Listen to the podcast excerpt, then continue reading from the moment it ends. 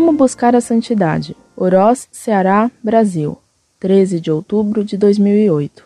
Católica, segundo grau em andamento. Ave Maria. Caro professor Orlando, perdoe minha ignorância e minha astúcia por lhe incomodar, mas tenho algumas dúvidas que gostaria que me fossem esclarecidas, por caridade.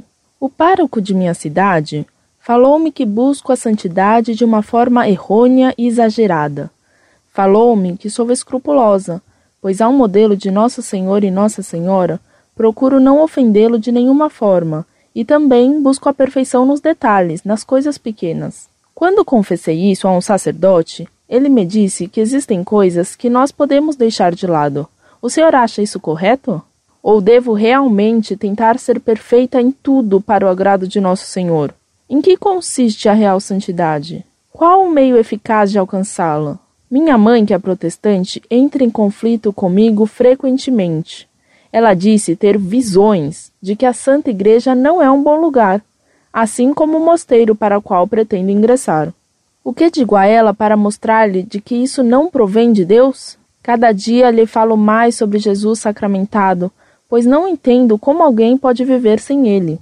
Obrigada pelo lindo trabalho que os senhores realizam nesse meio tão eficaz de evangelização. Não desistam, são muitos os que querem denegrir a imagem da Santa Igreja. Hoje em dia, até mesmo os sacerdotes. Rezarei pelos senhores. Sei que não é muito, mas é o que posso oferecer. Muitíssimo obrigado pela atenção e me perdoem mais uma vez o incômodo e minha tão grande ignorância.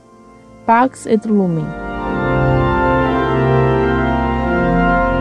Muito prezada, salve Maria.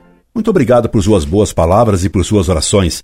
Deus lhe pague com graça que lhe permitam realizar plenamente a sua vocação religiosa. Sobre o tema da santidade, recomendo-lhe que leia e estude bem o livro do padre William Faber, intitulado Tudo por Jesus. Nesse livro, Padre Faber mostra que a santidade não consiste em práticas piedosas, embora a exija, nem em grandes penitências que, por exemplo, Santa Teresinha não fez, embora a santidade leve a elas, nem em fazer milagres.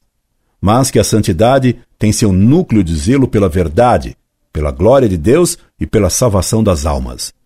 Também não existe santidade sem devoção a Nossa Senhora. Por isso, tenha muita devoção a Nossa Senhora. Reze o terço todos os dias, como Nossa Senhora nos pediu em Fátima.